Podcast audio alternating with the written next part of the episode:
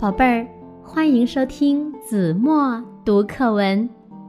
今天我要为大家读的是三年级下册第二十四课《计算机之父童年的故事》。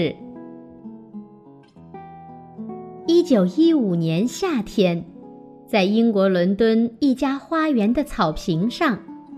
一个三岁的小男孩正汗流满面地用小铁铲在地上挖土，旁边放着几只木质的小胳膊、小腿。他认真地把一个小胳膊埋进土里，然后歪着脑袋想了想，又将已埋进土里的小胳膊拉了一点儿露在外面。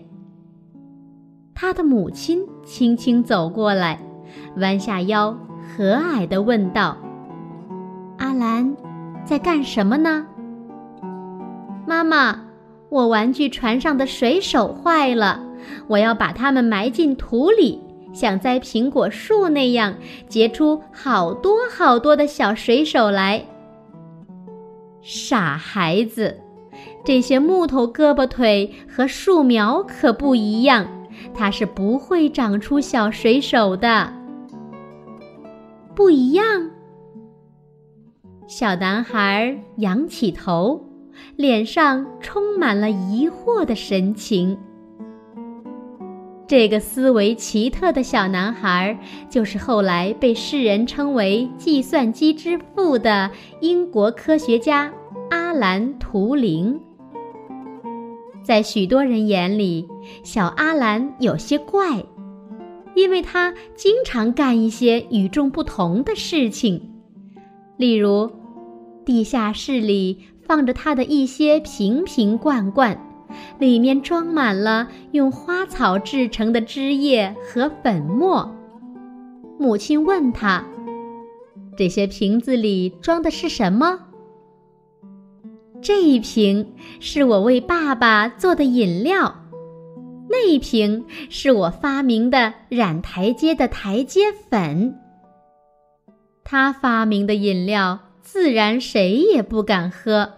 至于有没有人需要台阶粉，那可不是小阿兰考虑的问题。八岁那年，阿兰写了一部世界上最薄的书。关于一种显微镜，这本书开头的一句话是：“首先，你必须知道光是直的。”阿兰是个特别的学生，他的思维经常是跳跃的，学习成绩也不稳定，只有家里人知道。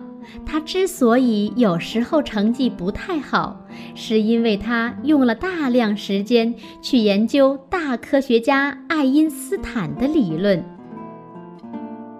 阿兰还经常做些尽可能不违反校规的小实验，例如在楼梯的墙上挂根绳子，吊一个重锤，并让它摆动起来。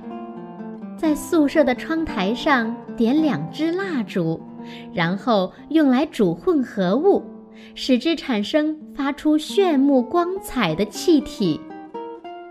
正是带着这种充满想象力的思维，阿兰成年后与其他科学家一起在计算机理论的领域里拓荒耕耘，成为计算机理论的奠基人之一，被人们誉为。计算机之父。好了，宝贝儿，感谢您收听子墨读课文，我们下期节目再见。